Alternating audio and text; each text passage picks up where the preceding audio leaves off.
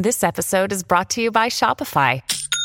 Forget the frustration of picking commerce platforms when you switch your business to Shopify, the global commerce platform that supercharges your selling wherever you sell. With Shopify, you'll harness the same intuitive features, trusted apps, and powerful analytics used by the world's leading brands. Sign up today for your $1 per month trial period at shopify.com slash tech, all lowercase. That's shopify.com slash tech.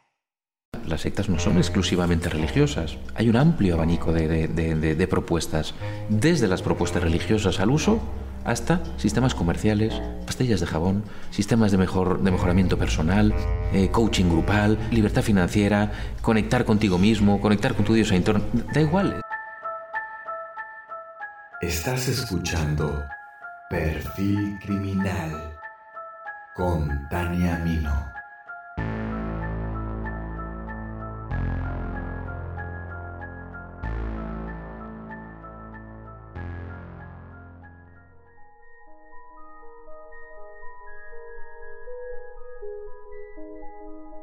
¿Cómo logran las sectas que sus ideologías atraigan a las personas?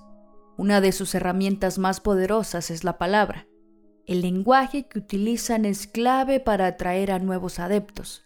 No obstante, para persuadir no solo es suficiente la palabra. Hay que querer para que puedan manipularnos. Aunque suene extraño, no se puede convencer a alguien de que crea en algo sin que en la persona haya aunque sea un poco de voluntad.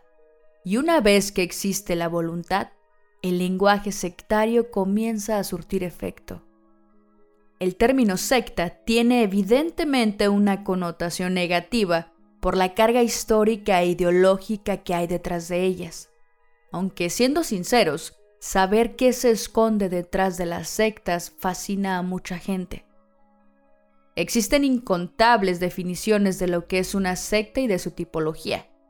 De manera general, las creencias populares sobre las sectas suelen ser que nos lavan el cerebro, que se quedan con todo nuestro dinero, que una vez que entramos es muy difícil salir, y un sinfín de cosas perturbadoras. Pero, ¿qué hay de cierto en todo esto? ¿Puede una secta cambiar y manipular tanto a una persona? Con los líderes adecuados, sí. Lo hemos visto a lo largo de la historia la familia de Charles Manson, la Nueva Jerusalén, el templo del pueblo de Jim Jones y la más reciente Nexium, por mencionar algunas. Y el día de hoy conocerán el caso de una líder sectaria que se creía una diosa azteca, Magdalena Solís, la gran sacerdotisa de la sangre. Bienvenidos al episodio 16 de la segunda temporada de Perfil Criminal.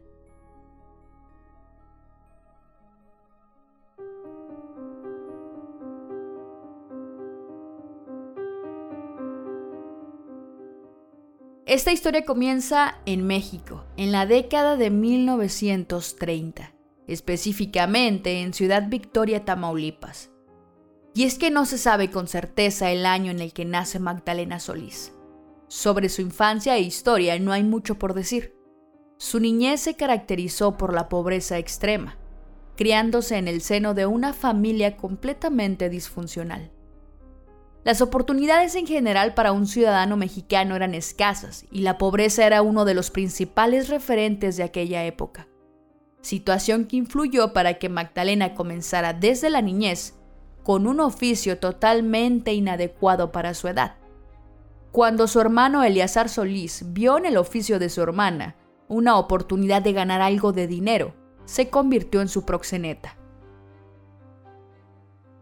Ahora nos adelantamos hasta finales de 1962 en Tamaulipas, con los hermanos Santos y Cayetano Hernández, que no pueden ser descritos de otra forma distinta a la de un par de sinvergüenzas estafadores. A los Hernández no les gustaba el trabajo honesto, porque no era tan redituable como para cubrir sus vicios, ni mucho menos resolver sus problemas económicos. Pensaron y pensaron distintas formas e ideas para obtener ingresos, hasta que idearon un plan que en su mente era infalible. Este plan no solo los sacaría de pobres, también les daría otros beneficios. En esencia, consistía en estafar a una comunidad marginada con un poco más de 50 habitantes en un pueblo denominado Yerbabuena. Este se ubicaba cerca de la ciudad de Monterrey en el estado de Nuevo León. La mayoría de sus habitantes eran analfabetas de escasos recursos, ingenuos e ignorantes. Los Hernández se hicieron pasar por sumos sacerdotes y afirmaron ser profetas de una deidad antigua de la cultura peruana los poderosos y exiliados incas. Prometieron revelarles tesoros ocultos en las cuevas de las montañas a cambio de ofrendas, adoraciones y tributos. Les aseguraron que los dioses castigarían de forma cruel a todo aquel que dudara de su palabra o no creyera en ellos. Posiblemente les parezca un plan ingenuo. No obstante, en el México de mediados del siglo XX todo era creíble. Y siendo realistas, ¿Qué tanto podían saber los habitantes de la hierbabuena sobre la cultura peruana si no conocían nada más allá de sus tierras? Santos y Cayetano prometieron prosperidad a cambio de una devoción incuestionable. Evidentemente, el imperio inca había florecido muchas millas al sur, en la región que actualmente ocupa Perú, y muchos años antes. Pero los aldeanos de la hierbabuena les compraron la historia a los estafadores. Como era de esperarse, desesperados por mejorar su situación, la gran mayoría de los habitantes aceptó pagar tributo económico y hasta sexual a los Hernández, quienes aceptaban hombres y mujeres por igual. La avenencia entre los hermanos y sus seguidores los llevó hasta una zona montañosa cercana, lugar donde celebraban orgías, además de que convirtieron las cuevas de aquel lugar en templos de adoración. Hombres y mujeres eran mantenidos como esclavos sexuales en dichas cuevas, todo por devoción a los supuestos dioses incas. Pero esto solo sería el inicio de aquella macabra secta. Santos y Cayetanos salían del pueblo para comprar cannabis y peyote con el dinero que les daban y regresaban para compartirla con sus feligreses que, dóciles por la droga, participaban en las orgías que organizaban los hermanos. Cuando alguien quería protestar, le ofrecían droga. Si alguien no estaba de acuerdo con tener sexo, ellos explicaban que era la única forma de mantener su cuerpo puro y limpio para los dioses. Por eso, entre más sexo tuvieran con los hombres santos, era mejor. La treta funcionó durante algún tiempo, pero los pobladores de la hierbabuena se estaban impacientando. Anhelaban conocer a las deidades para quienes realizaban la esclavitud sexual. Pero ¿en dónde encaja Magdalena Solís en todo esto? Los Hernández temían que su nuevo estilo de vida peligrara, así que pensaron en un nuevo plan. Darles una diosa a sus adeptos. Así que fueron a Monterrey a buscar ayuda. Se cree que contactaron a por lo menos 14 mujeres, entre ellas a Magdalena Solís, quien era considerada una mujer hermosa aunque no queda muy claro si llegaron a ella a través del hermano, quien era su proxeneta, o lo conocieron después de cerrar el trato con la que se convertiría en la gran sacerdotisa de la sangre. Hartos de su estilo de vida, no fue difícil que los hermanos Solís aceptaran la propuesta. Durante un ritual presentaron a Magdalena como la reencarnación de una diosa con ayuda de un truco de magia barato una cortina de humo. Ella se mostró desnuda ante todos, lo que despertó la excitación y los arrebatos místicos de los pobladores. Solís apareció convertida en una diosa amorosa que prometió que las cosas cambiarían para el pueblo. Y así pasó. Las personas conocieron a la diosa Coatlicue, la única madre de todos los mexicanos, quien inicialmente solo pedía un poco de dinero y comida. El problema empezó cuando Magdalena se creyó el papel de diosa y desarrolló una grave psicosis teológica. Sufría de delirios y mostraba una marcada disfunción sexual, que se expresaba en su necesidad patológica por consumir sangre.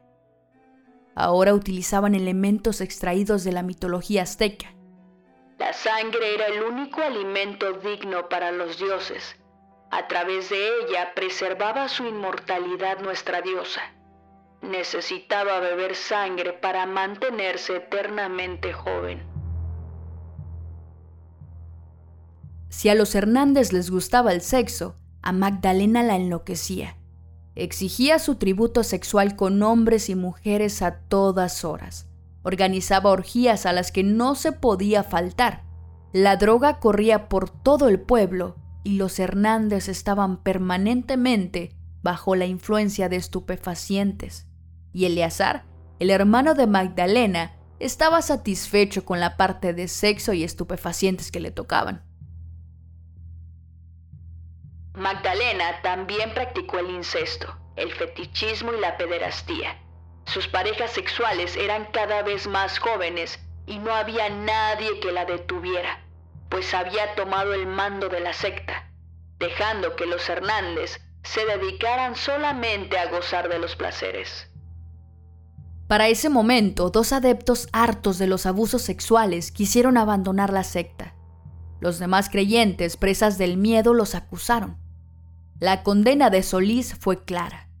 Pena de muerte para los herejes. Los dos infortunados fueron linchados por los aterrados adeptos. El miedo a ser sacrificados paró en seco cualquier protesta que la comunidad tuviera sobre los hermanos Hernández y Magdalena Solís. Tenían miedo y los líderes de aquella secta lo notaron. Así que durante las siguientes seis semanas aumentaron la violencia de su trato hacia los habitantes de la hierbabuena. Ahora exigían sacrificios en sangre y dolor.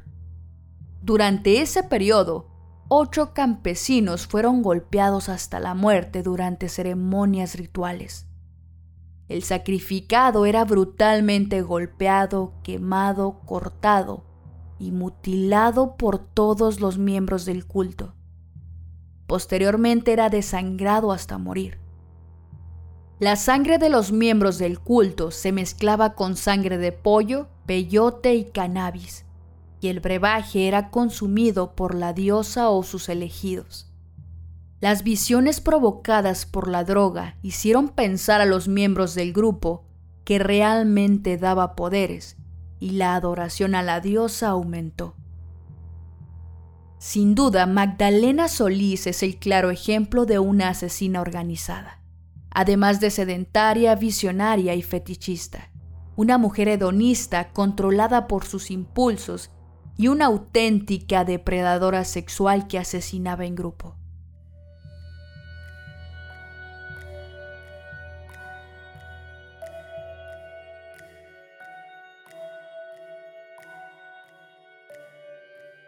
En mayo de 1963, un niño de 14 años llamado Sebastián Guerrero llegó hasta la cueva del culto, atraído por los ruidos que surgían de la cavidad. Para su mala suerte, contempló el sacrificio de una de las víctimas.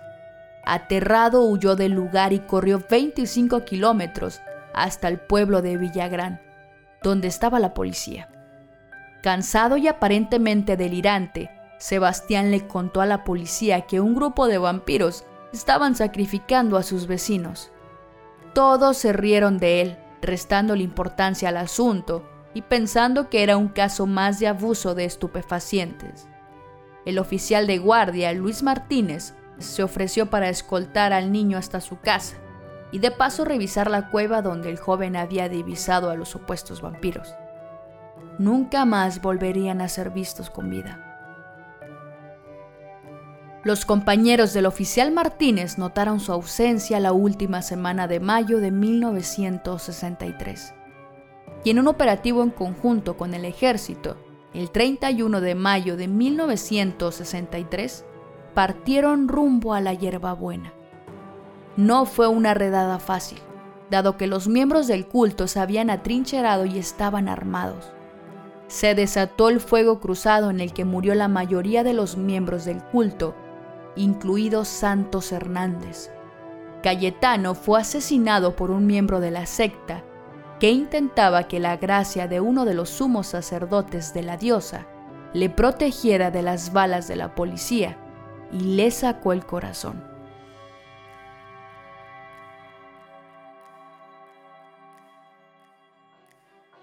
Magdalena y Eleazar escaparon del tiroteo, pero fueron encontrados poco después ocultos en una granja cercana en una posesión de una gran cantidad de cannabis y los cuerpos descuartizados del oficial Martínez y el niño Sebastián Guerrero. Una de las declaraciones que dio Eleazar Solís después de su captura fue que la diosa necesitaba beber sangre para mantenerse eternamente joven. Se les condenó a 50 años de prisión solamente por los dos homicidios que se les pudo comprobar y adjudicar. En total fueron exhumados los restos de seis personas en las inmediaciones de la cueva del culto. Los pocos miembros que sobrevivieron fueron detenidos. Algunos de ellos se negaron a declarar para proteger a su gran sacerdotisa de la sangre. Fueron condenados a 30 años de prisión por seis cargos de asesinato en la modalidad de homicidio en grupo o pandilla. Su condición de analfabetismo y pauperismo sirvieron de atenuantes. No fue hasta años después que algunos exmiembros de la secta hablaron de los horrores del culto. En un fragmento del informe del inspector Abelardo Gómez, quien participó en la redada del 31 de mayo, describió. Sus actos excedían en depravación humana cualquier cosa que pudiera haber visto en mis años como policía. Esta noche me dejará marcado de por vida, tanto en mi vida profesional y más en mi vida diaria. Ruego a Dios me haga olvidar pronto los acontecimientos de los que he sido testigo, por mi propio bienestar y más el de la humanidad a la que sirvo.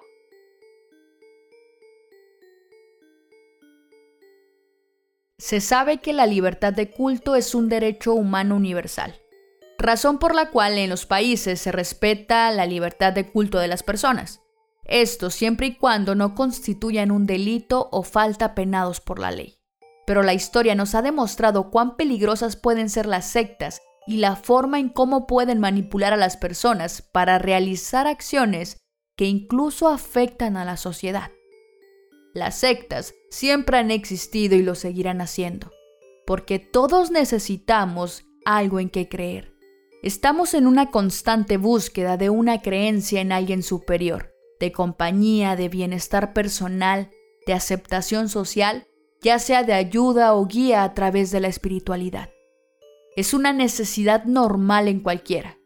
No obstante, hay personas que por depositar su fe entera en una causa se vuelven extremistas, dejando de lado su identidad y adoptando la del líder y su culto debido a sus efectivos mecanismos de manipulación psicológica. Como consejo les digo que debemos ser cuidadosos y precavidos con relación a los personajes que seguimos, porque la manipulación mental es una realidad.